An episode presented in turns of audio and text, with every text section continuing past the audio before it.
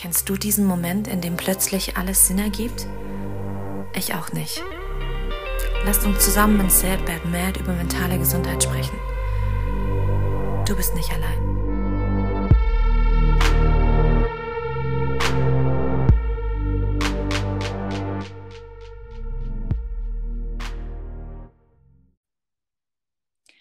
Hallo, meine lieben Zuhörer. Heute äh, heiße ich euch herzlich willkommen in Borderland. Wie ihr euch äh, vielleicht anhand des Titels schon denken könnt, muss ich äh, an dieser Stelle direkt eine Triggerwarnung für alle aussprechen. Denn ähm, in dieser Folge, die sich um äh, Borderline-Persönlichkeitsstörungen drehen wird, ähm, werden wir definitiv über selbstverletzendes Verhalten beziehungsweise ja über sehr intensive Themen sprechen und ähm, für alle die, die sich mit diesem Thema noch nicht sicher fühlen, beziehungsweise nichts über selbstverletzende Verhaltensmuster oder zu intensive Gespräche äh, lauschen möchten, sollten an dieser Stelle vielleicht den Podcast ausmachen und der nächsten Folge wieder lauschen. Ansonsten heiße ich euch herzlich willkommen und darf jetzt in dieser Runde die Nina begrüßen, die mit mir zusammen den Podcast machen wird. Hi Nina. Hi, ich bin die Nina. Hi. Freut mich, dass du heute dabei bist. Ähm, Nina, wir haben uns ja, wir kennen uns schon vorher. Wir ja. haben uns aber auch äh, getroffen, um äh, Bilder für mein Projekt Sad Bad Mad zu machen. Was hat dich persönlich dazu bewegt, ähm, in meinem Projekt mitwirken zu, zu wollen? Also für mich war es halt total wichtig, einmal, ähm, also ganz simpel, ich folge dir halt, weil ich die Art deiner Bilder mag. So bin ich auch auf das Projekt aufmerksam geworden. Und ähm, ich finde es einfach total wichtig, auf dieses Thema aufmerksam zu machen. Ich beschäftige mich schon länger mit diesem Thema, also nicht nur, weil ich selber betroffen bin, sondern seit meiner Jugend beschäftige ich mich einfach mit psychischen Krankheiten und finde einfach, dass sie viel sichtbarer gemacht werden sollten und Stigmas beendet werden sollten. Und dann habe ich halt gesehen, dass du dieses Projekt machst. Und dann dachte ich mir, okay, erstens bist du selber betroffen, zweitens findest du es ziemlich kacke, wie die Gesellschaft damit umgeht. Du willst was daran ändern. Hier ist deine Chance. Deswegen wollte ich mitmachen. Absolut. Und ich finde es wunder wunderschön, dass du ähm, ein Teil davon bist, weil, äh, wie ich zu jedem nur sagen kann, der Teil dieses Projekts ist nicht nur ähm, dass ich dankbar bin über jeden, der äh, den Mut hat, sein Gesicht zu zeigen, sondern auch äh, bin ich dankbar über jeden, der einfach tatsächlich auch anderen damit helfen möchte, eben dieses Stigma auszuräumen, diese ja, Klassifizierung irgendwie zu sprengen und zu sagen, wir bekommen irgendwie ein Gesicht und eine Stimme, um auch eventuell was zu verändern, um mehr Gehör zu bekommen, um eben auf manche Themen Aufmerksamkeit zum, aufmerksam zu machen. Und ähm, wie ich ja schon ganz am Anfang dieser Folge gesagt habe, äh, dreht sich die heutige Folge um die Borderline-Persönlichkeitsstörung. Jetzt ist es so an dieser Stelle, dass ich ganz ehrlich mich noch nackiger machen kann als schon bisher. Ähm, ich bin selber betroffen. Ich habe auch eine Borderline-Persönlichkeitsstörung äh, und meine liebe Nina auch. Deswegen haben wir uns entschieden, heute dieses sehr nervenaufreibende Thema äh, ins Gespräch zu holen. Ähm, wie ich vorher mit Nina schon besprochen hatte, bevor wir angefangen haben, den Podcast aufzunehmen, wird das eine sehr, sehr intensive und krasse Folge für mich werden. Ich glaube für dich auch, Nina, oder? Doch, auf jeden Fall. Also sich damit auseinanderzusetzen, ist immer eine sehr heftige Erfahrung und also ich merke es ja schon, wenn ich bei meiner Therapeutin gesessen bin und mich sozusagen ausgezogen habe, ähm, war immer heftig, immer. Es ist immer heftig, wenn man sich mit seinen eigenen Problemen als, äh, sage ich jetzt mal, psychisch Kranker, das klingt so furchtbar, aber es ist einfach so, wenn man sich damit auseinandersetzt, man geht einfach immer ich weiß nicht, ich fühle mich nach jeder Sitzung immer wie so ein geschlagener Hund, weil, obwohl, auch selbst wenn es eine gute Sitzung war, aber trotzdem, es ist, ja, man fühlt sich immer schlecht danach irgendwie. Ähm, ich für mich selber kann zum Beispiel sagen, es macht mir jetzt nicht so viel aus zu sagen, dass ich äh, Depressionen habe oder dass ich ähm, ja anders bin es ist aber für mich tatsächlich nochmal was anderes zu sagen, ja, ich bin an Borderline erkrankt. Ich, es liegt vielleicht auch daran, ähm, dass Borderline so, ja, ich sag mal, sehr vorurteilsbehaftet ist. Geht dir das Ja. selber auch so, dass du da. Ja, also ich habe kein Problem zu sagen, ich habe Depression. Mhm. Ähm, aber wenn ich dann sage, ja, aber ich habe eine Borderline-Persönlichkeitsstörung, dann kommt dann gleich so, "Oh, was, du hast Borderline, du doch nicht und so. Und dann denke ich mir so, doch, aber du scheinst nicht viel von der Krankheit zu wissen.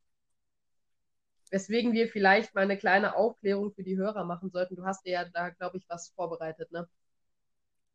Ganz genau. Ich habe aus, äh, um die Quelle direkt zu nennen, Psychiatrienetz online eine kleine Zusammenfassung äh, mir ausgedruckt, um mal wieder etwas streberhaft unterwegs zu sein. Würde ich die gerne euch einfach mal vorlesen, weil, ähm, wie wir beide wissen, ist der Begriff Borderline ein Begriff, der ja auch uns erstmal näher gebracht und erklärt werden musste. Aber bevor jetzt alle Hörer da sitzen und wieder denken, cool, die Schlitzekinder unterhalten sich hier, ähm, möchte ich an dieser Stelle tatsächlich einfach mal vorlesen.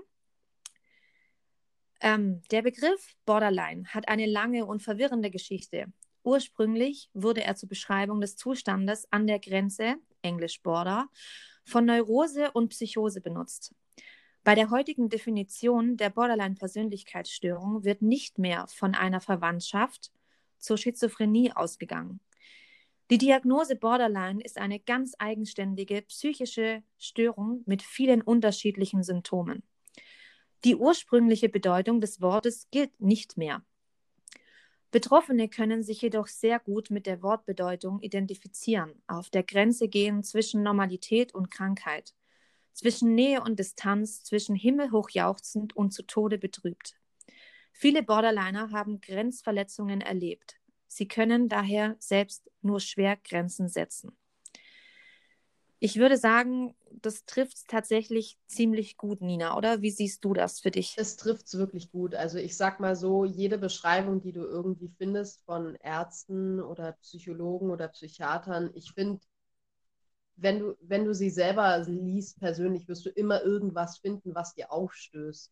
Oder nicht, was dir aufstößt, aber wo du sagst, ja, hm, da sehe ich mich vielleicht.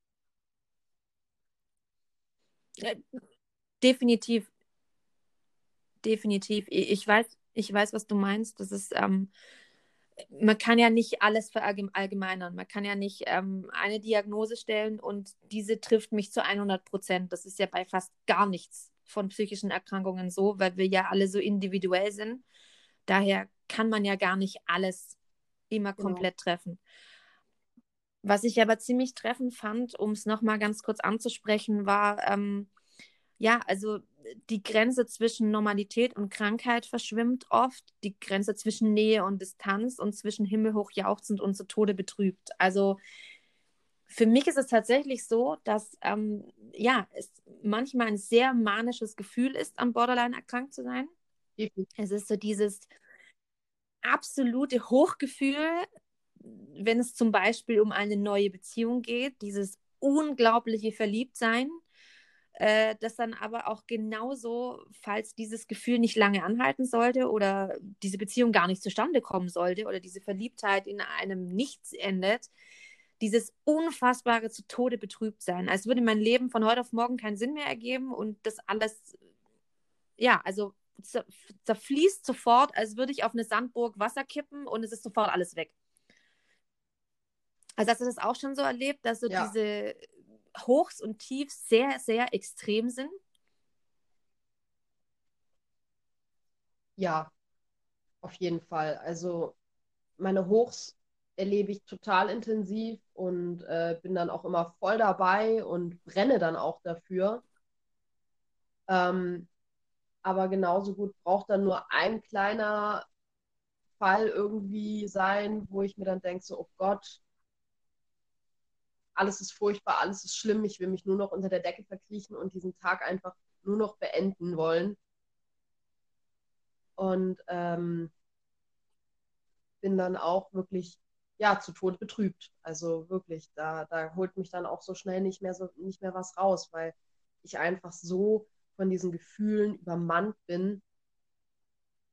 Dass ich, dass ich einfach nicht mehr weiß, wohin mit mir und dann einfach nur, also ich fühle mich dann so heftig, dass ich dann teilweise nicht mal weinen kann, weil ich einfach so geschlagen bin von diesem Gefühl, dass ich einfach nur noch, also ich bin zu erschöpft, um, ja.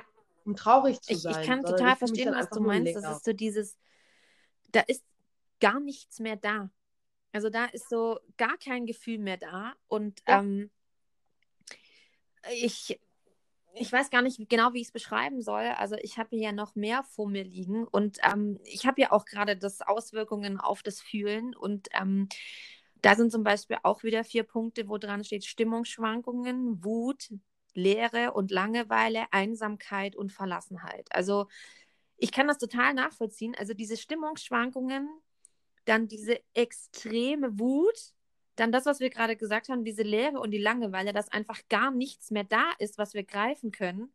Das sind so dieses, dieses, ja, ja ich weiß nicht, wie, mir kann, ich, ich weiß gar nicht, ob du da ein Wort dafür findest. Es ist so, man würde dann gerne einfach wissen, wie man es beschreiben kann, aber ich bin so leer, dass da gar, kein, gar keine, nicht mal mehr eine Beschreibung da dafür da ist, um zu erklären, wie leer ich mich eigentlich gerade ja. fühle oder wie, wie traurig oder wie wütend oder wie, also manchmal habe ich das Gefühl, man hat dann so Wortfindungsstörungen, sich selbst zu erklären, aber auch sich selbst, sich selbst zu erklären. Also ich kann es nicht mal mir selber erklären, was da gerade passiert mit mir. Und somit habe ich dann auch diese ja, Impulskontrolle komplett verloren, weil ich ja einfach selber den Moment nicht ändern kann. Und mich dann teilweise so verliere in dieser ja, in, in dieser Hoffnungslosigkeit oder dieser Wut teilweise auch. Also, weil ich zum Beispiel bin ein sehr, sehr impulsiver Streiter. Also, wenn ich streite in Beziehungen, dann mhm. mit Ansage. Also dann auch schon durch unter, äh, äh, mitunter sehr, sehr heftig. Und ähm, ich glaube, wenn Menschen nicht wüssten, ja, in was für einer psychischen Verfassung ich mich befinde, wären die teilweise völlig vor den Kopf gestoßen, weil die gar nicht wüssten, was passiert hier gerade? Also, kennst du das auch?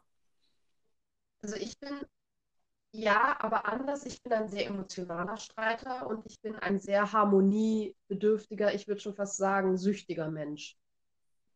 Also, wenn in meiner Beziehung auch nur der kleinste Streit auftritt, fange ich an zu heulen, bekomme Verlassensängste, ähm, und mein Partner muss mir dann sofort versichern, dass er sich, dass ja, er sich nicht von mir scheiden lässt. Das... Wegen was ich, weil, weil, weil ich vielleicht die Wäsche nicht rechtzeitig gewaschen habe und ähm, einfach nur mal ein Beispiel. Ich wollte die Wäsche waschen, er kam nach Hause von der Arbeit oder so und hat gefragt, warum ist die Wäsche nicht gewaschen? Du wolltest es doch heute machen. Und ich sage dann, ja, ich habe es vergessen oder was weiß ich. Und keine Ahnung, so Alltagssituationen, die halt einfach in einer Beziehung mal passieren, wo es dann halt kurz ein bisschen ungemütlich wird, sage ich jetzt mal. Weil beide irgendwie genervt sind oder so. Also weil man sich halt einfach auf dem falschen, auf dem falschen Fuß erwischt. Und ähm, für mich ist es dann so dramatisch, dass ich dann in Tränen ausbreche beim Streiten und sage, dass es mir leid tut und dass ich das so nicht wollte. Und also ich, ich ruder dann total zurück und werde dann total emotional, fange an zu heulen und ähm, ja, warte dann einfach nur darauf, dass mein Gegenüber zu mir sagt, aber ich verlasse dich nicht, es ist trotzdem alles okay. Ich brauche diese Versicherung. Das, das ist, total ganz witzig, arg schlimm denn, bei mir. Also ich bin derjenige, der ähm, sehr impulsiv den Streit beginnt, aber sich dann genau da wieder findet, wo du dich dann findest mit dem Satz, also ich bin der Ich hasse dich, verlass mich nicht Typ. Ich bin der ganz typische, ja. Ich kann aus meiner Haut rausfahren, als würde ich, als würde der Wolf aus dem Schafspelz herausspringen, sozusagen. Also ich kann unfassbar wütend und verletzend sein, unfassbar ungerecht auch, aber gleichzeitig sofort die Angst haben, mhm. okay, ähm, derjenige geht jetzt. Also witzigerweise packe ich ihm aber dann meistens schon die Tasche und sage, verpiss dich, will aber, dass er sagt, nein, nein, ich bleib hier. Egal, was du sagst, egal, was du machst, ich bleib hier, ich verlasse dich ja. nicht. Und gleichzeitig möchte ich aber mit allen Mitteln ja, diesem, dieser Situation entgehen und diesen Menschen loswerden. Und dennoch bin ich gleichzeitig in gleichem Atemzug wünschte ich mir, dass er, dass er diese Mauer durchbrechen kann, die ihn gerade so von mir stößt und mir sagt, du kannst machen, was du möchtest, ja. ich werde nicht gehen. Und gleichzeitig möchte ich aber um mich schlagen und brüllen und weinen gleichzeitig, weil ich diesen Moment nicht greifen kann, in dem dieses, ja, in dem dieses, dieses alles über mich hereinbricht und ich einfach nicht mehr Herr meiner, meiner Situation bin. Also in dem es komplett, ja, äh, mich einnimmt. Und ja, also ja, ich, das ist, also das Problem ist, ähm, ich glaube, für uns beide ist es tatsächlich schon jetzt ein bisschen schwerer, darüber zu sprechen. Deswegen fällt es uns auch manchmal äh, ein bisschen schwieriger, was dazu zu sagen. Denn man muss dazu sagen, um jetzt noch mal kurz ein bisschen sich rauszunehmen, um ein bisschen äh, dissoziieren, ja. ähm, es ist tatsächlich nicht einfach, darüber zu reden. Und äh, man muss dann manchmal sich ein bisschen abgrenzen, um darüber weiter sprechen zu können. Abgrenzen ist ein gutes Wort. Es gehört nämlich auch so ein bisschen zu der Kiste der Borderliner, die sich Absolut nämlich nicht gut abgrenzen können.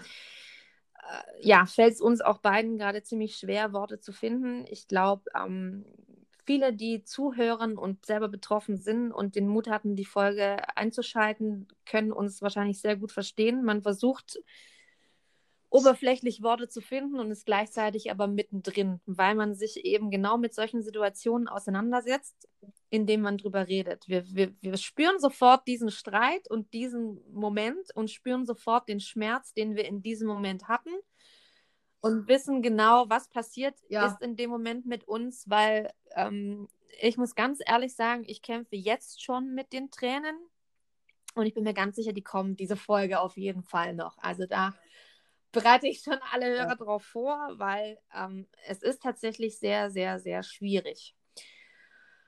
Ja, um vielleicht zu erklären, was tatsächlich da mit uns passiert, ist es tatsächlich einfach so, wir können einfach unsere Impulsivität manchmal einfach nicht steuern. Also ähm, um nochmal Auswirkungen auf Impulse und Verhalten vorzulesen. Impulsivitätskontrolle, Suizidalität, selbstverletzendes Verhalten. Das Problem an Borderline tatsächlich für mich war immer, ähm, dass ich diese wenn ich die Kontrolle über mein Impulsverhalten verloren habe, habe ich mit aller Gewalt versucht, diese Kontrolle wieder zurückzuholen. Und mich damit aber nur noch mehr in diesen Kreislauf und diese Abwärtsspirale hineinbegeben. Was bedeutet, ich habe immer mehr die Kontrolle verloren. Ich habe immer mehr, immer mehr Impulse sind in meinem Kopf zusammengeschossen. Ich habe mich gefühlt, als würde ein Monsun in meinem Kopf losgehen mit 10.000 Blitzen und ja, also ich habe das Gefühl, also was es, glaube ich, ganz gut beschreibt, ist, ich weiß, also so hat sich für mich immer angefühlt, mit Nachtsichtgerät durch einen helllichten ja. Tag zu laufen. Ja, tatsächlich. Tatsächlich beschreibst du das ziemlich gut. Es war eine völlige Reizüberflutung, oder? Also es ist so, dass es ja. tut weh, es fühlt sich scheiße an, es verursacht teilweise sogar Migräne, um es jetzt mal wirklich da damit zu beschreiben. Und es ist einfach kein schönes Gefühl. Ja. Und ähm, nee, überhaupt nicht. Ja, sehr schwieriges Thema. Suizidalität. Ähm, ich weiß, dass sehr, sehr, sehr viele Borderline-Erkrankte schon einmal den Versuch unternommen haben, äh, sich das Leben zu nehmen. Und es liegt bestimmt mitunter auch einfach daran, dass man einfach äh, nicht weiß, wie man die Kontrolle wieder erreichen kann über sich selbst. Und ähm, an dieser Stelle möchte ich aber sagen, es geht. Also ich weiß nicht, wie gesagt, es fällt uns tatsächlich mittlerweile schon unglaublich schwer. Ich kann die Nina ja auch sehen, wir sehen uns. Und ähm, das tut einerseits ziemlich gut, muss ich ganz ehrlich sagen, dich zu sehen gerade, denn das unterstützt mich sehr und ich sitze jetzt nicht hier so ganz allein, aber ähm, gleichzeitig sehe ich natürlich auch gerade, dass Nina jetzt schon großen Schmerz äh, verspürt, genauso wie es mir auch geht. Ähm, es ist tatsächlich so, dieses, dieser Schmerz, diese völlige dieser Kontrollverlust, dieses, dieses alles, ich äh, kann nachvollziehen, dass Menschen dann einfach irgendwann den Stecker ziehen wollen, dass sie einfach sagen, ich kann mich selber einfach nicht mehr ertragen. Tatsächlich gehöre ich zu diesen Menschen. Ähm, ja, ich auch. Und ähm, mhm. aber ich bin auch mittlerweile an dem Punkt, wo ich sage, ich bin froh, dass genau, es nicht geklappt ganz hat. Ganz genau. Ähm, für mich war tatsächlich mein persönlicher Wendepunkt ähm, zu wissen, dass ich schwanger bin, als ich erfahren habe, dass ich schwanger bin mit meiner Tochter damals vor 14 Jahren oder fast 15. Mhm. Ähm, war für mich ein totaler Wendepunkt. Da war ich nicht mehr für mich alleine verantwortlich in dem Moment. Und ich hatte halt, ähm, mhm. ich hatte diesen Knopf, den ich mir davor jahrelang gewünscht hätte. Und ich war natürlich unglaublich dankbar, dass ich eben nicht diesen einen Schritt gegangen bin und dass dieser eine Schritt nicht funktioniert hat und dass ich äh, Menschen gehabt habe, die mir geholfen haben. Und ähm, jetzt bin ich kilometerweit entfernt von diesem Gedanken. Also es hat sich kein, seit, Jahr, seit Jahren wirklich kein einziger Moment mehr aufgetan, an dem ich gedacht habe, nee, ähm, das Leben ist nicht mehr lebenswert für mich. Aber ich war an diesem Punkt schon und ich, ich, äh, ich weiß, dass der tatsächlich, dieses Tal ist ziemlich tief und ziemlich dunkel und ziemlich kalt.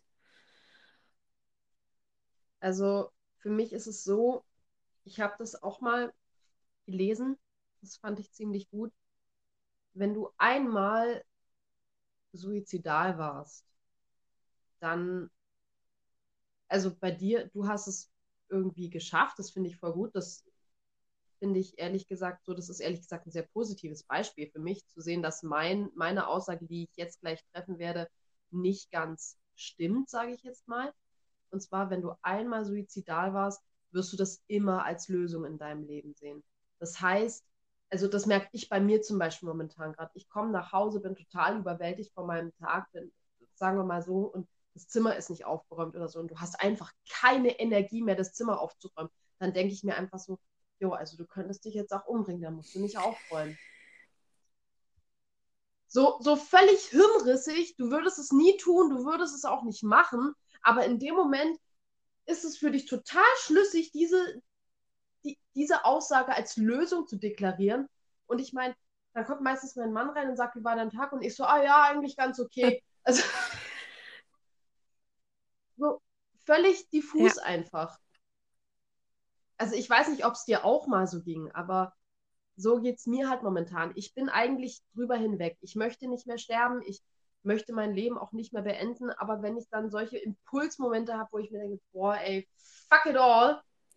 Also ich kann tatsächlich von meiner ja. Warte aus sagen, es wird besser. Wirklich. Weil es war bei mir nicht das Aufräumen, muss ich ganz ehrlich sagen. Wobei, ganz ehrlich, äh, räume ich auch nicht gerne auf, aber bei mir waren es oft, äh, ja, wenn ich einfach meine zwischenmenschlichen Beziehungen einfach nicht mehr auseinandersortieren konnte, dann war so dieser einfache Gedanke, oh ja, wenn ich mich einfach aus dieser Affäre rausziehe, dann muss ich mich diesem ganzen Terror gar nicht mehr stellen.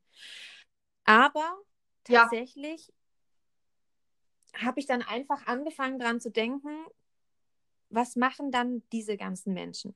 Was tue ich diesen Menschen an, wenn ich jetzt einfach diesen Notausgang nehme, der richtig feige ist natürlich, weil ich lasse einfach alles hinter mir. Ich, ähm, ich tatsächlich, ja, das ist so ein, so, so, so ein Ding, das ist total unfair und feige von mir. Und, und da war ich dann einfach viel zu stolz. Ich habe dann einfach nicht eingesehen, dass irgendjemand diese Macht über mich hat, dass ich jetzt tatsächlich diese eine Chance auf dieses scheiß verfickte Leben aufgebe, nur weil mir das alles zu unbequem ist gerade. Und es wurde besser. Also ich habe dann einfach irgendwann diesen Selbstschutz eingeschalten. Ich habe dann gesagt, nee, das, das ist kein bequemer Ausgang. Das ist einfach nur, dass ich mir dann auch noch den letzten Funken Hoffnung und die letzte Chance nehme. Also ich, ich weiß nicht, ob du den Song kennst, aber immer wenn ich, wenn ich diese Gedanken hatte oder habe, dann höre ich mir immer von Farin Urlaub kein Zurück an. Denn da geht es nämlich genau darum. Also, und das ist so ein für mich hart emotionales Lied, weil er einfach davon singt, dass alles, was du tust, jetzt das Letzte sein wird. Und willst du, willst du wirklich, dass das das Letzte ist? Willst du wirklich so von dieser Erde gehen und willst du das wirklich alles verlassen? Klar, du hast, du hast keine Sorgen mehr, du, du, du hast keine Probleme mehr, aber du wirst auch nie wieder einen Kurs im Regen genau. haben können oder den Sonnenuntergang am Meer sehen oder sowas. Das wirst du alles nicht mehr sehen, denn alles Schlechte, was fortgeht, reißt auch alles Gute genau. mit sich und mit. Das, und das ist genau der Punkt.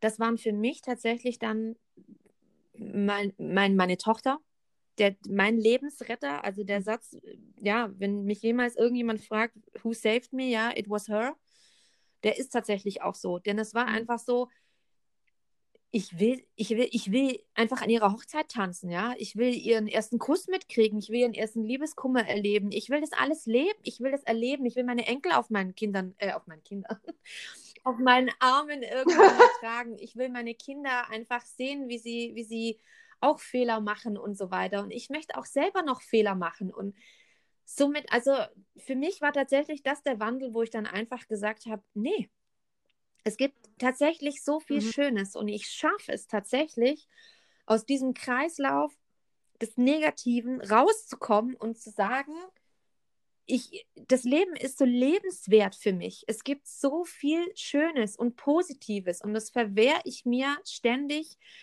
durch meinen inneren Kampf, den ich ständig mit mir selber führe. Und es gibt so, so viel wunderschöne Dinge, die ich noch nicht gesehen habe. Und ich bin einfach überhaupt nicht bereit, das aufzugeben. Absolut nicht. Ja, mir ist es klar geworden, äh, während ähm, unserer Hochzeit in Australien und Hochzeitsreise. Wir haben ja Januar 2019 in Australien geheiratet. Und ähm, da war für mich, nee, ich, ich will nicht sterben. Diese Welt ist viel zu schön und viel zu lebenswert, um, um davon zu gehen.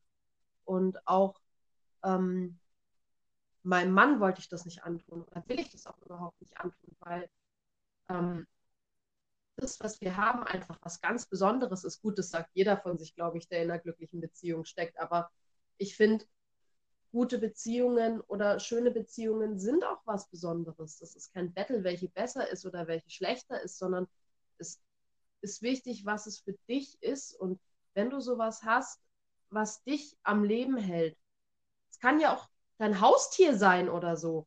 Oder eine Freundin oder deine Eltern oder so. Sobald du, also wenn es jetzt auf Menschen bezogen ist, Beziehungen können was ganz Besonderes und was ganz Wichtiges sein und an die sollte man sich halt auch einfach stützen. Also es geht auch nicht nur, also erster war halt mein Mann, wo ich gesagt habe, das will ich ihm nicht antun und dann natürlich meine Mutter und meine Oma und meinem Stiefpapa und meinen Freunden. Also da kam dann so ein ganzer Rattenschwanz an Erkenntnis. Genau. Und zwar auch dieses, da ist einem dann auch klar geworden, hey, du bist, du bist nicht allein auf dieser Welt. Also du hast Freunde, du hast Familie. Ähm, es ist nicht so, dass niemand für dich da genau. ist, sondern du hast, du hast Leute, die für dich da sind. Du hast vielleicht, du hast dich vielleicht nicht nach ihnen du hast vielleicht nicht nach ihnen ausgestreckt und hast ihnen vielleicht nicht von deinen Problemen erzählt, aber du kannst es und sie sind eigentlich auch dafür da. Und ähm, das war dann halt auch einfach so, wo ich dann auch gesagt habe, ich, also das Anvertrauen, das habe ich schon früher gemacht, aber ich habe halt einfach mehr gemacht, wo ich mich dann halt einfach meinem Mann anvertraut habe und ähm, später dann auch meiner Mutter. Als ich meine Diagnose bekommen habe, habe ich angefangen, mit ihr darüber zu reden und so über die Jahre habe ich ihr halt immer mehr erzählt und bin halt immer offener geworden und habe aber auch gesehen, wie es ihr einfach teilweise das Herz gebrochen hat. Tatsächlich ähm, habe ich das auch gesehen, denn ähm, falls ich das jetzt so offen sagen darf, ähm, war mhm. deine Mama ja. auch Teil meines Projekts. Ihr wart ja zusammen bei ja. uns. mhm. und ihr habt ähm, zusammen die Bilder gemacht. Dazu sagen muss man jetzt, dass deine Mama ähm, überwiegend im, im Vordergrund eine körperliche Erkrankung hatte, mit der sie schwer zu mhm. kämpfen hatte und äh, fast dran gestorben wäre. Ja. Und ähm, ihr saßt bei, bei uns und wir haben uns darüber unterhalten und das war für mich der Moment des ganzen Projekts, wo ich wirklich ganz tief innehalten musste, denn als deine Mama gesagt hat, ähm, meine Krankheit war nichts im Vergleich zu dem Moment, in dem ich erfahren habe, wie es meiner Tochter wirklich geht. Und was meine Tochter sich und ihrem Körper tatsächlich selber antut. Ja. Und da hat deine Mama ganz schlimm angefangen zu weinen. Und ich glaube, da haben wir alle haben wir, ich wollte sagen, und dann saßen vier Leute im, im, Wohnzimmer bei uns und wir haben alle geweint. Und ähm, ja, ähm, das war ein unfassbar emotionaler Moment für mich. Denn was wir, ja. glaube ich, als Borderliner ganz, ganz oft vergessen, ist, wie viel auch wir unserem Umfeld abverlangen. Also wie viel und wie krass wir auch äh, ja, unsere Angehörigen da damit verletzen, indem wir gar nicht drüber nachdenken, wie sehr wir uns selber hassen teilweise, sondern indem ja. wir vergessen, dass es da Mütter gibt zum Beispiel, die sich fragen, ich meine, deine Mutter saß hier und ich werde diesen Satz nie vergessen, Nina, was habe ich falsch gemacht?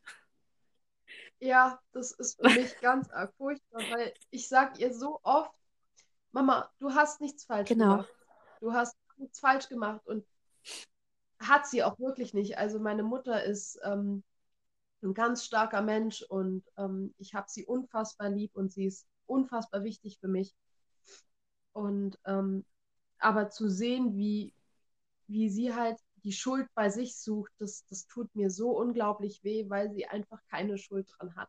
Ich kann dich, ich verstehe absolut, was du meinst. Und ich saß auch da und musste sehr weinen, weil, und wir tun es auch jetzt gerade, ähm, weil es tatsächlich so war. Natürlich gibt es manche ähm, Betroffene, in denen aus der Familie her rührt dass ihr Borderline ausgebrochen ist oder beziehungsweise sie die Borderline-Erkrankung haben. Es rührt ganz oft durch äh, Vernachlässigung oder durch posttraumatische Belastungsstörungen, durch einfach ganz schlimme Verha ja, Dinge, die passiert sind, auch in der, innerhalb der Familie. Aber ganz oft ist es auch so, dass es eben mit der Familie gar nichts zu tun hat.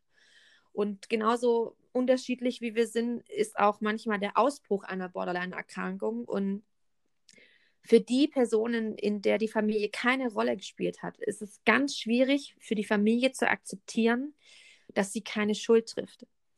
Und dass sie aber auch nicht aufhalten können, sondern zuschauen müssen, wie sich jemand selber zerstört. Also es muss ja unfassbar, unglaublich schmerzvoll sein, von außen zu beobachten, wie jemand sich, es ist ja, glaube ich, ein bisschen wie bei einer Essstörung wenn jemand sich einfach auflösen möchte, einfach nicht mehr existieren will. Und manchmal haben wir Borderliner ja auch das Gefühl, dass wir einfach nicht mehr da sein wollen. Und dass wir einfach ja.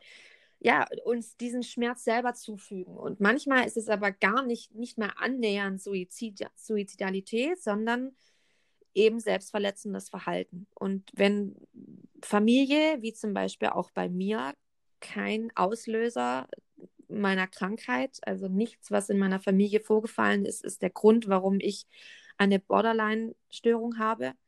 Ähm, für meine Eltern war das auch zu sehen, dass ich mich selber geschnitten habe. Ich will mir nicht vorstellen, ja, ich will mir nicht vorstellen, wie es für mich ist, wenn meine Tochter sowas machen würde oder mein Sohn. Es wäre einfach, ähm, ich würde mich genau das Gleiche fragen. Ich würde da sitzen und sagen, was habe ich falsch gemacht? Wo habe ich nicht aufgepasst? Wo war ich nicht da? Wo, wo konnte ich nicht mein Kind davon abhalten, sich so was Schlimmes anzutun, um diesen Schritt zu gehen, sich selber zu verletzen? Und ich glaube, dass es genauso schmerzhaft ist für die Angehörigen, mit diesem Thema umzugehen, wie für einen selber. Ja, sich dessen bewusst zu werden. Denn uns schmerzt ja auch gerade genau dieser Gedanke extrem, woraufhin wir uns ja. gleich wieder schuldig fühlen und am liebsten in alte Muster zurückfallen würden mit dem Gedanken, wie konnte ich nur irgendjemandem so wehtun? Ich bin ja schon wieder so scheiße. Und genau das ist genau dieser Kreislauf. Und das ist genau dieser Schmerz, den wir manchmal einfach nicht erklären können. Und da geben manche Menschen tatsächlich, ja, gehen da diesen Weg und ähm, beginnen ein selbstverletzendes Verhalten. Ähm, selbstverletzendes Verhalten, um das nochmal mein Hörer bedeutet tatsächlich nicht, dass wir jedes Mal ins Badezimmer rennen, einschließen und mit einer Rasierklinge oder einer Glasscherbe da sitzen und uns die Arme oder die Oberschenkel aufrippen. Ähm, selbstverletzendes Verhalten ist tatsächlich so breit gefächert, dass es, ähm, es kann auch Sport bis zum Erbrechen sein, bis zur völligen Erschöpfung. Ja. Es kann Drogenmissbrauch sein, indem ich äh, weiß, dass ich mich da damit zerstöre. Mir geht es gar nicht mehr um den Rausch, sondern mir geht es halt darum, meinen Körper zu zerstören. Kann sein, dass ich aufhöre zu essen, ja. weil ich einfach mich selber strafen möchte. Ich wollte wollt gerade sagen, ähm, Essstörung, ganz, Absolut, ganz ja. oft mit Borderline zusammen. Ich muss, ich muss auch, ich gebe ich geb das nicht gerne zu, aber es ist so, dass ich auch eine atypische Anorexie mit Borderline hatte. Ich habe die nicht in meiner Jugend entwickelt, sondern erst recht spät.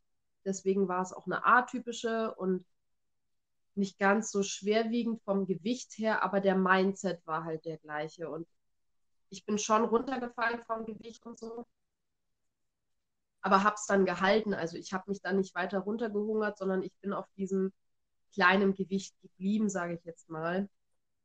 Und es hat echt eine dreimonatige ähm, Therapie gebraucht von Borderline. Mir fällt das dialektisch-behaviorale Verhaltenstherapie, habe ich gemacht. Also das ist so, das, das war 2015, das ist so das Konzept, was man mit Borderline-Patienten oder generell Menschen mit Persönlichkeitsstörungen macht. Und ich habe noch einen Teil ähm, also ich war auch noch in einer S-Gruppe drin, also dass ich auch noch S, also, also Therapie bekommen habe, die anorektische Leute bekommen. Habe ich auch bekommen und ähm, die Therapie hat es gebraucht und ähm, mein Mann, der mittlerweile regelmäßig für uns kocht, dass ich diese Anorexie sozusagen schlagen konnte. Das Gewicht hatte ich relativ schnell wieder drauf das ging gut während der Therapie, aber der Mindset, der war ganz schwer und auch dieses Bestrafen, dieses, du darfst heute nichts essen, weil du das und das gemacht hast, das, da ertappe ich mich heute manchmal sogar noch, dass ich das habe.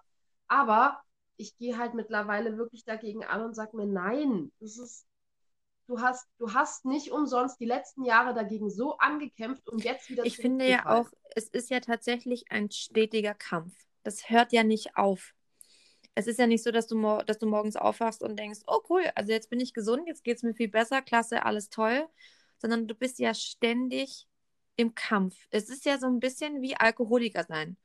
Das bist du dein Leben lang. Du musst ständig ja. dran arbeiten und du darfst einfach nicht aufgeben. Und in alte Muster zu verfallen, ist wie als Alkohol, ja, als trockener Alkoholiker einfach die Flasche aufzumachen und zu sagen, scheiß drauf. Es ist einfach so. Und genauso ja, ist es, wenn du dieses selbstverletzende Verhalten aufgehört hast. Ich kann sagen, ich habe es sehr, sehr, sehr, sehr viele Jahre jetzt erfolgreich geschafft, äh, es nicht zu machen. Es ist nicht so, dass das nicht im Kopf ist. Das ist immer noch da. Das ist bei mir, ist wo dieses so. eine Thema, über was wir uns vorher unterhalten haben, für mich jetzt keine Rolle mehr spielt, ist dieses selbstverletzende Verhalten eine ganz andere Hausnummer. Es ist so schwer zu erklären, warum. Ja, es ist eine Linderung von Angst und, und Spannungsgefühlen in dir drin. Es ist, äh, es ist wie Durchatmen. Also wie... für mich ist es so, ja, also für mich ist es so, wenn man, wenn du, du hast einen Ballon und der ist zum Bersten aufgeblasen und du nimmst eine Nadel und bringst ihn zum Platzen und dieses Erleichterungsgefühl, Das hast du oder habe ich jedenfalls nur gehabt, wenn ich mich, also ich, das muss ich jetzt halt einfach mal so sagen, auch wenn es jetzt ins Klischee reinpasst, aber ich möchte nochmal betonen, das ist nicht immer der Fall. Für mich war es aber so, für mich war es Schneiden. Lange Zeit auch. Ja. Aber. Und eben das nicht essen. Das nicht essen ja. und das Schneiden, das zusammen. Und dann habe ich noch exzessiv Sport gemacht. Ich muss, ich muss dazu sagen, ja, wir sprechen darüber jetzt und ich äh, möchte weder ähm, irgendwas anstacheln, noch möchten wir natürlich in dem Zusammenhang irgendwie Leute auf irgendwelche Ideen bringen. Definitiv ganz und gar nicht, denn tatsächlich geht es ja bei uns jetzt an dieser Stelle darum, dass wir jetzt nicht mehr diese Dinge machen und dass wir tatsächlich da rausgekommen sind. Wir haben es ja tatsächlich geschafft, eine Möglichkeit zu finden für uns selber, zu sagen, ich bin nicht Herr meiner Krankheit, also meine Krankheit ist nicht Herr über mich. Also ich bin Herr über mich selber. Und ja. diese Krankheit hat nicht die komplette Kontrolle über mich, sondern ich habe die Kontrolle. Und genau diese zu erreichen, kostet Arbeit. Und es wäre natürlich ganz einfach, jetzt einfach wieder irgendeinen, ich sage immer so schön, Blödsinn zu machen, weil ich es einfach nicht aussprechen möchte. Ähm, genau, ja, genau. ist so, Aber es ist Blödsinn. Das ist dann der Moment auch wieder, wo ich sage so, nee, das, ich, ich kann mehr. Ich bin mehr wert. Ich muss jetzt nicht wieder. Ich kann diesen Ballon auch einfach. Ich kann ein bisschen Luft rauslassen, ohne dass ich ihn sofort zum Platzen bringen muss. Und da gibt es einfach Möglichkeiten. Das nennt sich Skills. Für manche funktioniert es besser als für andere. Man lernt in Therapie Skilltraining. Das bedeutet, ähm, also für mich hat das bedeutet, meinen Koffer aufzumachen und zu gucken, was habe ich zur Verfügung, welche Möglichkeiten habe ich bevor ich meine Impulskontrolle komplett verliere. Also bevor ich das, die Kontrolle wieder abgebe ja. und ähm, ja, irgendjemand irgendwas in meinem Kopf über mich entscheidet, wie es jetzt weitergehen soll. Und ähm, da gab es tatsächlich für mich ein paar verschiedene Möglichkeiten, die sich aber über die Jahre einfach auch komplett geändert haben. Und ich finde, es sollte jeder versuchen, so ein paar verschiedene, ja, so Dinge sich aufzuzeigen und zu sagen, okay, jetzt versuche ich dieses, dann versuche ich das, dann versuche ich das andere. Und wenn all dies nicht mehr funktioniert, muss ich trotzdem noch einen Notnagel haben. Denn es gibt einen Weg, diese Dinge anders anzugehen. Es ist nicht so, dass uns das einfach ausmacht. Es ist, es ist auch nicht so, dass mich jetzt als Borderliner macht mich nicht selbstverletzendes Verhalten aus. Obwohl die, die ganze Gesellschaft mich ja. aber so sieht. Sie sieht mich ja als äh, heute, äh, heute Freund, morgen Feind, ja, also im Endeffekt als jemand, der auch zwei Gesichter hat. Und äh, ja. ich bin aber trotzdem immer noch ich als Mensch. Und ich habe die Kontrolle, wann ich was zulassen möchte. Und ich, ich möchte einfach an dieser Stelle ganz wichtigerweise einfach nochmal sagen, dass es tatsächlich äh, für mich, möchte ich einfach als Beispiel gelten, es gibt den, diesen Weg raus. Und und ja, es gibt auch die Möglichkeit, ähm, ja, andere Dinge zu machen, nicht sich selber zu zerstören, weil man denkt, dass es keinen Ausweg mehr gibt. Es gibt ähm, nicht nur Anlaufstellen und ähm, die Telefonseelsorge an dieser, in, in, diesem Moment, sondern es gibt auch ganz, ganz viel anderes, was man versuchen kann. Und ähm, manchmal ist es tatsächlich einfach nur vor die Tür zu gehen und einfach mal tief entweder zu schreien oder einfach mal ganz, ganz tief und intensiv ja. zu atmen. Nicht natürlich, bis ich ähm, hyperventiliere natürlich, wäre jetzt auch wieder ein Fall von, ich übertreibe dann und habe die Impulskontrolle verloren, sondern einfach, ja, sich selber ganz kurz wahrzunehmen. Denn ähm, Dissoziation, das hatten wir vorher ganz, ganz, ganz kurz angerissen, ähm, ist ein Wort, das mir jetzt erst begegnet ist. Mhm. Ich habe das damals in meiner Therapie, war das noch gar nicht da, sondern ich war einfach nur äh, teilweise schizophren oder äh, multiple persönlichkeitsmäßig angehaucht, aber Dissoziation war gar nicht Gespräch meiner Therapie. Möchtest du erklären, was für dich Dissoziation bedeutet, damit unsere Hörer jetzt auch wissen, was tatsächlich damit gemeint ist, oder? Mm, ist halt, also ich kann es für mich erklären, aber ich muss dazu sagen, ich bin ein Sonderfall, weil ich habe nicht nur, also ich habe Borderline, aber ich habe Borderline mit, ähm, mit Mini-Psychose nennt sich okay. das. Also, ähm, das heißt, ich habe Halluzinationen und ähm, die gehören, aber also für viele hört sich das jetzt, also viele sagen jetzt sofort, was, aber das ist doch Schizophrenie oder so. Nein, ist es nicht. Es gibt diese Facette beim Borderline. Sie kommt nicht häufig vor, aber ich habe den Lottogewinn gemacht und habe es mitgenommen. Für mich ist Dissoziation einfach, alles verschwimmt vor mir. Ich sehe nichts mehr. Mein, mein Umfeld fängt an zu vibrieren, quasi wie wenn sich zwei Bilder von einem Fernseher überlagern, früher der, von den Röhrenfernsehern noch. Ich weiß nicht, ob wie viele Kinder der 90er wir, hier uns jetzt zuhören. Aber so sieht es quasi aus und dann tauchen meine Halluzinationen auf. Und die sind nicht nur visuell, sondern ich schmecke teilweise auch andere Sachen. Äh, nee, schmecken nicht, riechen. Ich rieche andere Sachen. Also ich rieche auf einmal zum Beispiel Dinge, die gar nicht da sind. Also ich rieche dann zum Beispiel ganz, in, ganz intensiv Zimt oder sowas und dabei ist nirgends Zimt. Aber ich höre Dinge, die nicht da sind. Ich höre irgendwelche Stimmen, die mir irgendwie, die, die mit mir reden wollen und die meinen Namen sagen und dabei ist aber niemand da, sondern ich höre das einfach nur so und dann habe ich natürlich noch visuelle Halluzinationen. Das Ding ist, bei denen weiß ich aber ganz genau, dass die nicht real sind. Deswegen bin ich auch aus der Schizophrenie raus. Aber trotzdem ist es nicht schön, ungefähr, also als ich noch keine Medikamente genommen habe, konnte das gut sein, dass ich so um die acht Personen halluziniert habe, die mir gesagt haben, du bist scheiße, du bist wertlos, dich braucht kein Mensch und du verstehst die aber alle. Also es ist nicht so, dass alle Menschen auf einmal reden und du verstehst keinen davon, sondern wenn du eine Halluzination hast, dann verstehst du die alle, du weißt, was die dir alle sagen wollen. Und ähm,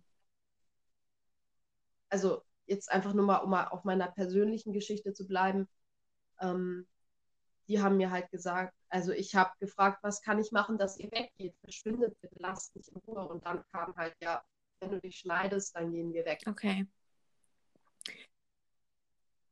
Und das war halt echt hart für mich. Teilweise sind sie weggegangen, teilweise auch nicht, weil äh, es waren dann auch recht hinterlistige Charaktere und so. Und das hat man dann halt bei mir in, in Therapie rausgefunden, dass ich eben nicht schizophren bin, sondern eben Borderline mit Minipsychose habe. Und da wurde mir eine sogenannte Tresorübung mitgebracht. Okay. Dass ich ähm, eine Übung habe, wo ich ähm, mir was vorstelle, ich was weiß ich, ich bin auf einer Wiese, gehe in ein Haus, dann gehe ich in den Keller von dem Haus, dann gehe ich raus durch diesen Keller in ein, was weiß ich, in ein Labyrinth oder so und ähm, sperre meine Sachen, meine ganzen Halluzinationen, die ganzen schlechten Halluzinationen, sperre ich in einen Tresor. Diesen Tresor versenke ich in einem Schrank mit Ketten und schmeiß den in den See. Also, und das musst du regelmäßig machen. Also regelmäßig wegsperren, regelmäßig sicher gehen, dass dieser Schrank zu ist, dass dieser Tresor zu ist. Ich mache das bis heute einmal im Monat. Ich nehme zwar Medikamente, die das alles unterdrücken. Und ich habe das auch wirklich seit längerem nicht mehr.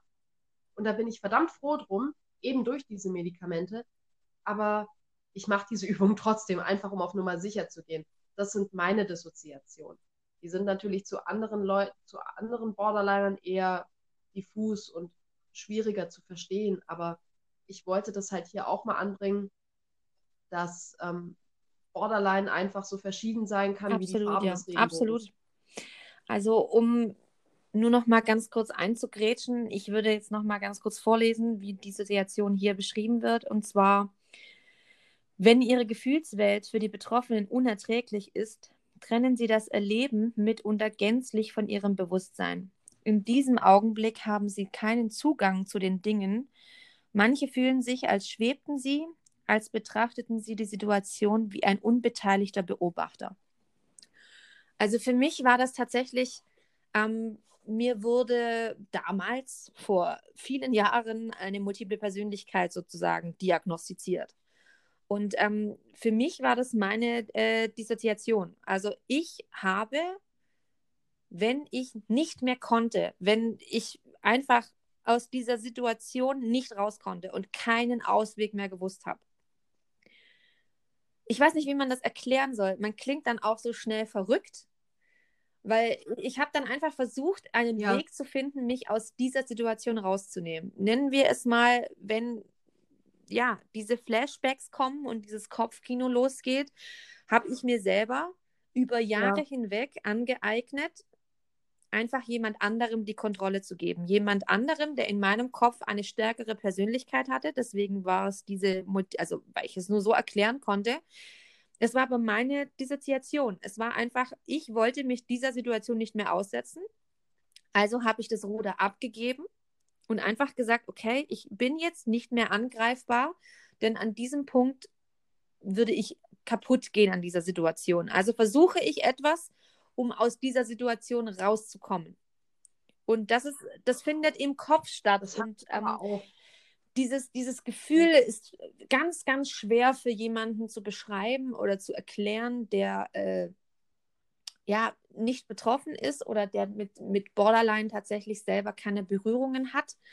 Aber es sind, glaube ich, die Momente, in denen wir tatsächlich manchmal auch da sitzen und einfach ins Leere starren können und auch nicht mehr wirklich reagieren und fast schon verhältnismäßig gefühlskalt äh, agieren im Vergleich zu vorher in einer sehr impulsiven Situation, weil wir dann einfach versuchen, diese Spannung und, und dieses Gefühl loszulassen. Wir, wir müssen uns einfach ganz kurz, wie, als würden wir den Raum verlassen, aber nur im Kopf.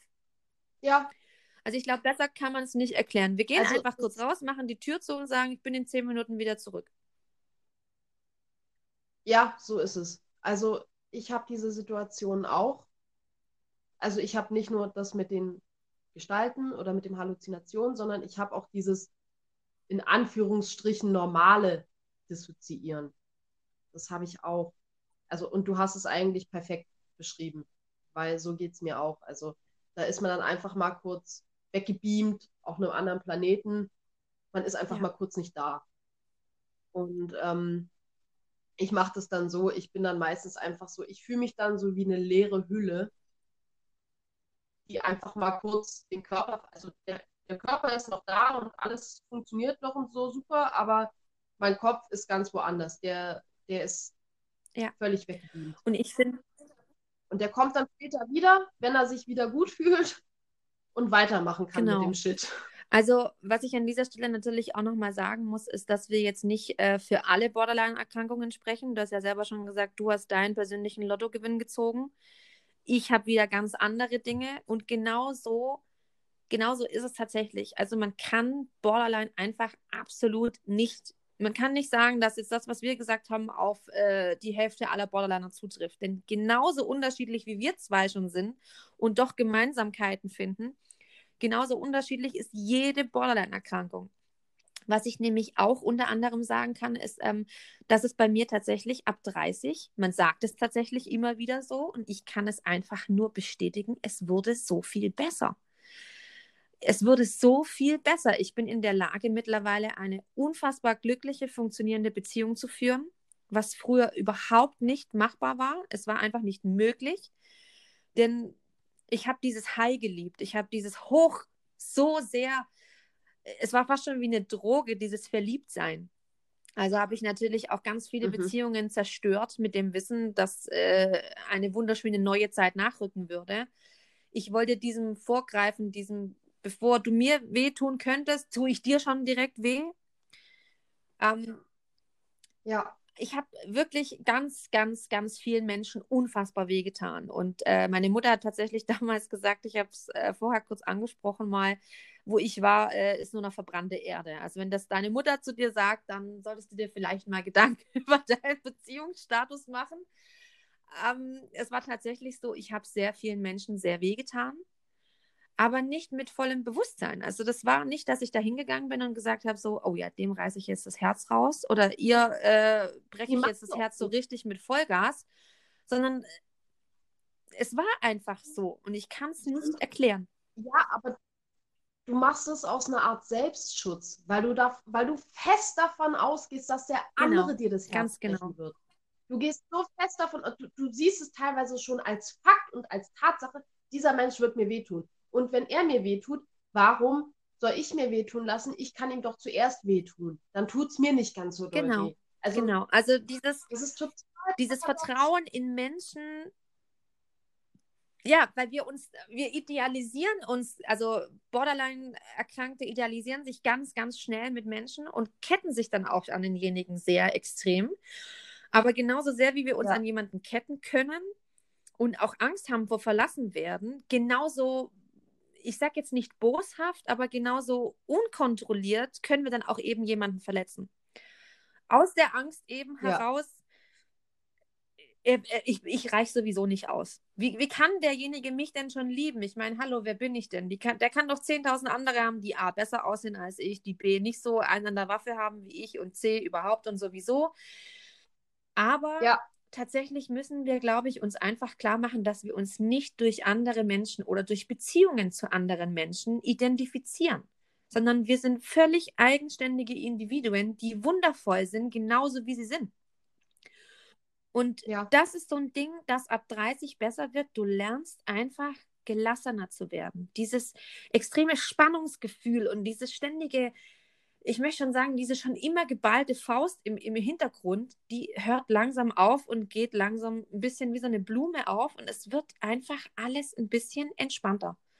Dieses Druckgefühl ist nicht mehr so, das wird wirklich wie wenn der Ballon langsam, alter Gummi wird ja langsam so ein bisschen porös und auch nicht so ein bisschen lapperig und so fühlt es sich tatsächlich an. Ich, anders kann ich es für mich nicht beschreiben. Es ist einfach ein bisschen alles ausgeleiert. Es ist nicht mehr so unter Voll, Vollstrom und nicht mehr so unter totaler Spannung, sondern es ist auch so, es darf auch mal was schief gehen und es kann auch mal irgendwas, wir können auch mal streiten, ohne dass die Welt dann sofort zusammenbricht und dass ich verlassen werde. Geil, ich habe nur noch ein halbes Jahr bis dahin. Also ich freue mich drauf. Ja, äh, ich bin da jetzt schon einige Jahre drüber raus, deswegen kann ich sagen, es ist so viel besser geworden. Wirklich. Und ich, äh, natürlich erkenne ich noch äh, ganz viele Borderline-Züge an mir, aber was äh, Beziehungen angeht oder, oder auch wirklich meine eigene Impulskontrolle, ist es so viel angenehmer geworden. Und ich weiß nicht, ob da irgendein, ob ab 30 irgendein Hormon ja, Wirkstoff anfängt zu, sich zu entwickeln. Ich habe keine Ahnung, was da passiert. Aber ich weiß, dass tatsächlich ähm, bei mir wirklich mit Schlag 30 äh, die Welt ein bisschen anders geworden ist. Und ich einfach Okay. Ja gelernt habe, manche Dinge nicht mehr so nah an mich ranzulassen und, und einfach nicht mehr so hochzufahren direkt sofort, sondern einfach viel Mhm. mehr Gelassenheit zu nehmen und ja, selbst wo der Satz hier so, ja, meine Krankheit wird ernst genommen, ich aber nicht, interessiert mich Ja. heute nicht mehr so sehr. Ist aber auch so ein Ding, es ist ja tatsächlich so, dass ähm, Borderline einen direkt so herabstuft. Aber ich dann, ich dann so wirke als jemand, der eben nichts mehr im Griff hätte. Und dann muss ich mich erst wieder beweisen und aufs Neue und ständig. Und genau das sind ja Dinge, die mir so schwer fallen.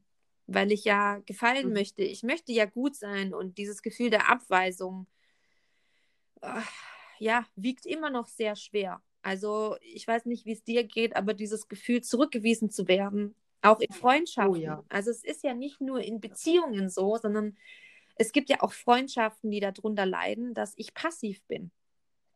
Also ich habe ja wirklich auch eher, also viele haben ja, also viele denken ja, Borderliner haben einfach ein Problem mit festen Beziehungen, also Liebesbeziehungen. Ja, nicht nur.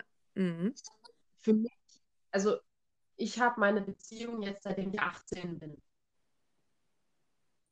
So, als Borderliner kann man da sagen, wow, Hut ab, so früh, so lange Beziehung, nicht schlecht. Aber meine Freundschaften, die sind sehr chaotisch und dramatisch.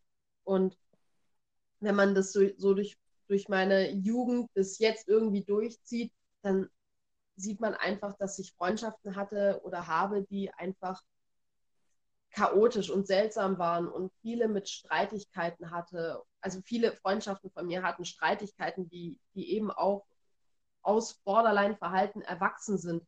Und ähm, also ich habe diese ganzen Beziehungsprobleme, die weiten sich bei mir sehr auf Freundschaft aus, weil ich einfach auch das Gefühl habe, oftmals bei kürzeren Freunden oder so, also ich hatte letztens zum Beispiel mit einer Freundin, die kenne ich jetzt seit ähm, zwei Jahren, zwei, drei Jahre kenne ich sie jetzt.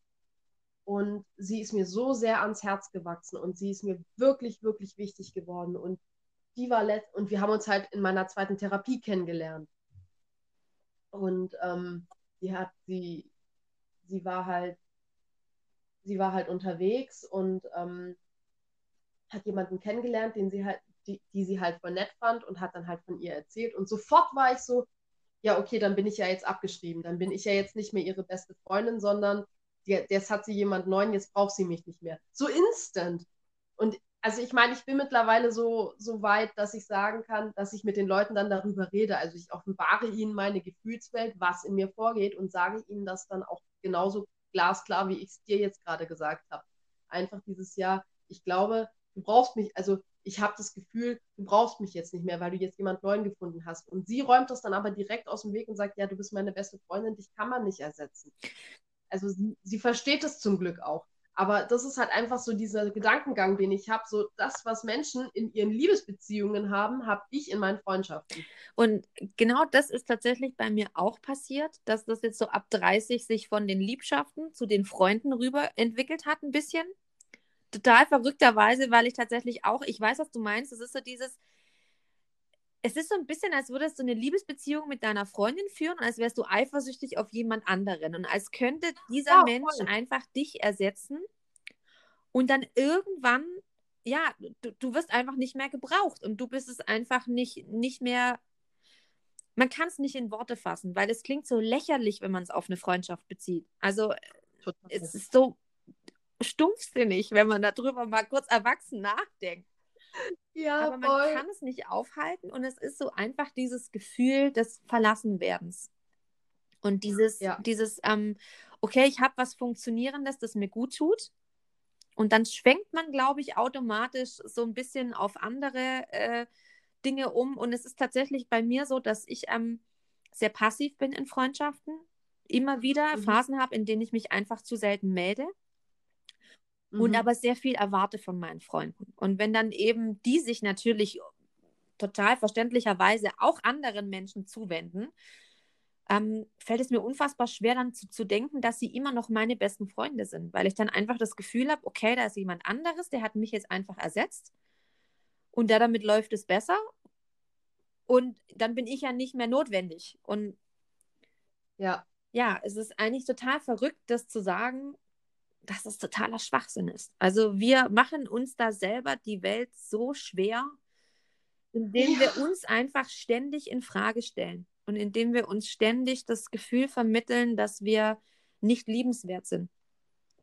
Aber das ist auch nicht nur für uns schwer, sondern auch für unsere Freunde. Absolut, absolut, ja.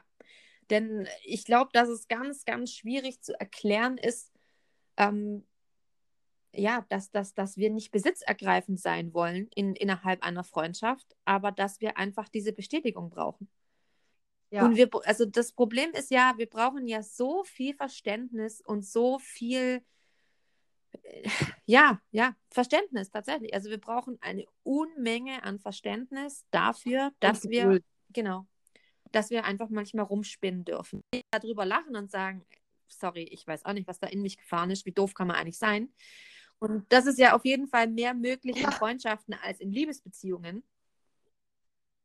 Aber dennoch ja, brauchen wir halt, ja, wie du sagst, Geduld, denn es kann eine Weile dauern, bis diese Einsicht kommt bei uns. Und wir dann wissen, okay, da bin ich wieder ein bisschen Ziel hinausgeschossen.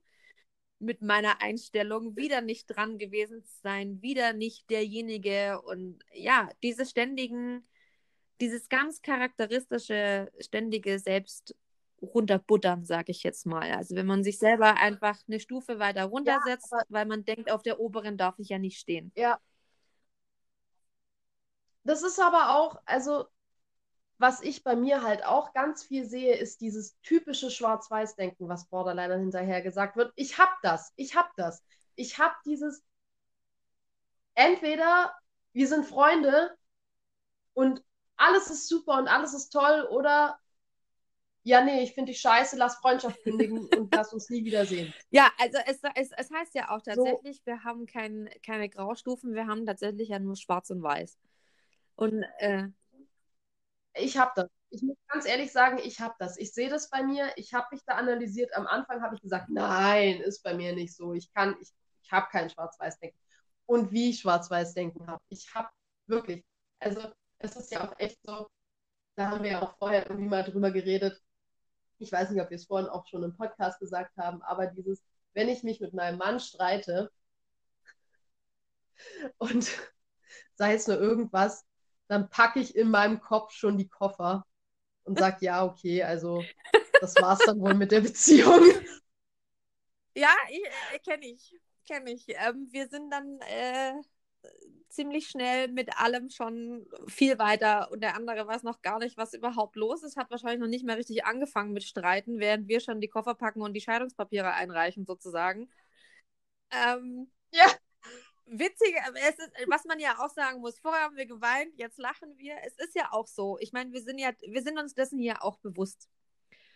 Und es gibt ja auch Momente, in ja. denen wir eben nicht, ähm, ich sag mal, diese, ja, in dem diese Stimmungsschwankungen oder diese, ja, dieser ganze Impulsdrang uns nicht übermannt und dann sitzen wir ja auch da und können ja echt über uns lachen und denken dann so, was zum Teufel? Ja. Und ich glaube, da braucht es einfach Menschen um uns rum, sowohl Familie wie Freunde wie, wie Partner, der einfach sagt, ey, ich habe da echt eine Engelsgeduld und ähm, weil genauso so schlimm wie wir auch sein können, können wir ja auch wundervoll sein. Wir können ja auch intensivst lieben und Gefühle geben und ja. also auch auf sexueller Art. Man sagt uns ja nach, wenn wir jetzt als Frauen sprechen, wir seien äh, nymphomanisch veranlagt und so weiter. Also kann ich jetzt nicht so ganz unterschreiben. Ne? Also wir sind halt, wir sind halt impulsiver, wenn wir was erleben. Und wir erleben natürlich ja. auch äh, Sex viel impulsiver, muss ich sagen. Also es gab Zeiten, in denen äh, Tabletten mir das weggenommen haben, diese, äh, dieses sehr impulsive Verhalten. Da war natürlich auch, äh, ja, sexuell gesehen einfach alles ganz anders libidomäßig, weil sich das ja. ja, auch darauf auswirkt, wie äh, in den anderen Hochphasen. Und genauso, ja, wir, wir nehmen einfach viele Dinge ganz intensiv wahr und äh, gehen sie auch ganz intensiv an. Und genauso können wir natürlich auch was zurückgeben. Also auch, auch zwischenmenschlich gesehen. Wir können wahnsinnig gut zuhören. Wir sind sehr empathisch. Wir können wahnsinnig Total. verständnisvoll sein, sind unfassbar gefühlvoll und auch offen und können, ich glaube, ich kann so viel Liebe schenken, dass ich manchmal das Gefühl habe, ich würde mein Herz wirklich buchstäblich aus oder sprichwörtlich aus, meinem, aus meiner Brust rausholen und jemandem wirklich schenken. Also, und genau ja. so. Ich bin zum Beispiel auch jemand. Bitte? Also, ich bin zum Beispiel auch jemand, ich schenke viel lieber, als dass ich genau. geschenkt werde. Und, und gleichzeitig haben wir aber Angst, was derjenige da damit macht. Und das ist, glaube ich, manchmal unser ja. großes Problem, dass wir dann einfach so viel geben oder zu geben haben, dass wir einfach Angst haben, dass ähm, ja, wir ausgenutzt werden in dem Moment und dann einfach, ja, ich sage einfach mal mit offenem Herzen da, da liegen gelassen werden und davor haben wir einfach Angst. Und dieses Gefühl des, ja. des Extremen, das zu kontrollieren, das ist, glaube ich, so unser Hauptding, dass wir einfach diese, dieses Maß finden, dass wir diesen, ja, dieses, diesen Regler haben, in dem nicht zu viel und auch nicht zu wenig rauskommt, sondern dass wir einfach beständig an, an dieser Stelle bleiben können und uns dann einfach ja selber auch wieder wahrnehmen und, und, und sehen, dass wir auch wichtig sind und der andere aber genauso. Ja. Und ich glaube, an dieser Stelle ist es einfach äh, zu sagen, dass äh, Borderline eine unfassbar komplizierte äh, Persönlichkeitsstörung ist, die so viele Facetten mit sich bringt, dass es äh, bestimmt, ich weiß nicht wie viele, aber noch einige Podcasts bräuchte, um äh, dieses ganze Thema in irgendeiner Form aufzuarbeiten. Und ich bin mir ganz sicher, dass wir heute viele Nerven getroffen haben, die bestimmt auch wehgetan haben ich bin mir aber auch sicher, dass wir vielleicht auch mit unseren Erfahrungen äh, dem einen oder anderen helfen konnten. Ähm, ich würde es einfach mal sagen, jetzt haben wir schon fast 70 Minuten gesprochen. Ich habe schon im Vorfeld gesagt, ähm, dass diese Podcast-Folge auch ruhig ein bisschen länger gehen darf, einfach aus dem Grund, weil es ein sehr, sehr intensives Thema ist, das uns beide sehr intensiv auch verbindet auf witzige Art und Weise. Ähm, ja. Deswegen würde ich sagen, Nina, hast du jetzt noch irgendwas, was du unseren Zuhörern als fürs, für, ich sag mal, für den Schluss mitgeben möchtest als Erfahrung von deiner Seite aus? Mm, ja, also eine Sache ist mir noch sehr wichtig. Also wir haben jetzt über Borderline gesprochen, haben sehr viele negative Teile davon angesprochen, aber ich möchte auch sagen, ähm, dass Borderline zu haben bedeutet auch sehr schöne Momente zu haben. Auf jeden Fall, ja. Denn wie du schon gesagt hast, man fühlt intensiv, man liebt intensiv und wenn man einen Partner findet, der einen liebt oder Freunde finden, die einen lieben, wie man ist, dann kann man ganz viele wundervolle Gefühle, Erinnerungen miteinander haben und man knüpft einfach ganz außergewöhnliche Bande. Also diese Bindungen, die man dann eingeht mit Menschen, die einen so akzeptieren, wie man ist, sind unglaublich stark. Und ähm, also das möchte ich nicht, nicht missen. Klar möchte ich vieles von meiner Krankheit nicht haben und denke mir so, ja, fuck it. Aber genauso denke ich mir, das war jetzt schön und das hättest du ohne Borderline so nicht erlebt. Ja, das kann ich tatsächlich genauso unterschreiben. Also, so sehr es mich manchmal auch in den Wahnsinn treibt und so sehr ich aber auch jetzt sagen kann, dass es besser geworden ist, so sehr sage ich aber auch, ähm, bin ich manchmal dankbar dafür, dass ich so, ja, ich sehe es ja oft als Strafe und gleichzeitig liebe ich aber auch meine Empathie zum Beispiel. Ähm, ja. Dass ich einfach Dinge so, so intensiv greifen kann und dass ich auch manche Erinnerungen so intensiv abrufen kann. Und da kann ich eben auch schöne Erinnerungen sehr intensiv abrufen und weiß einfach, ja, was das Leben lebenswert macht. Und da gibt es einfach so schöne Dinge auch an dieser Stelle, dass ich einfach sagen möchte nochmal, dass es wirklich immer einen Weg gibt und dass niemand auf der Welt alleine sein muss mit all diesen Problemen und diesen ganzen schweren Dingen und dass es immer, ja, dass es immer einen Ausweg gibt. Und ähm, weil diese Folge jetzt an dieser Stelle tatsächlich sehr, sehr intensiv und schwierig war, ähm, sage ich jetzt schon mal vielen, vielen Dank, Nina. Das war ein wundervolles und intensives Gespräch. Ja, ich habe auch zu danken. Und ähm, ich hoffe, wir sprechen uns vielleicht nochmal, weil ich glaube, da gibt es noch einiges, was wir noch ansprechen könnten. Und äh, wie gesagt, ich freue mich, wenn du nochmal Teil meines Podcasts sein möchtest. Immer gerne. Und dann wünsche ich dir noch einen wunderschönen Abend und möchte mhm. aber jetzt allen Zuhörern auf jeden Fall noch mit auf den Weg geben, wenn du unter einer Depression leidest oder Selbstmordgedanken hast, dann such dir Hilfe. Zum Beispiel über die Telefonseelsorge. Sie ist anonym und kostenlos und rund um die Uhr erreichbar. Die Telefonnummern sind 0800 111 0 111 oder 0800 111 0222. Du musst nichts alleine mit dir selber ausmachen und du solltest dir unbedingt Hilfe suchen, falls dich dieses Thema so wahnsinnig aufgerührt hat, dass du wirklich darüber nachdenkst, dass du Hilfe brauchtest. Dann such sie dir in jedem Fall an dieser Stelle wünsche ich euch noch einen wunderschönen Abend. Ich hoffe, euch hat äh, der sehr tiefe Einblick gefallen und ähm, ich würde mich freuen, euch bald wieder begrüßen zu dürfen. An dieser Stelle macht's gut und bis bald.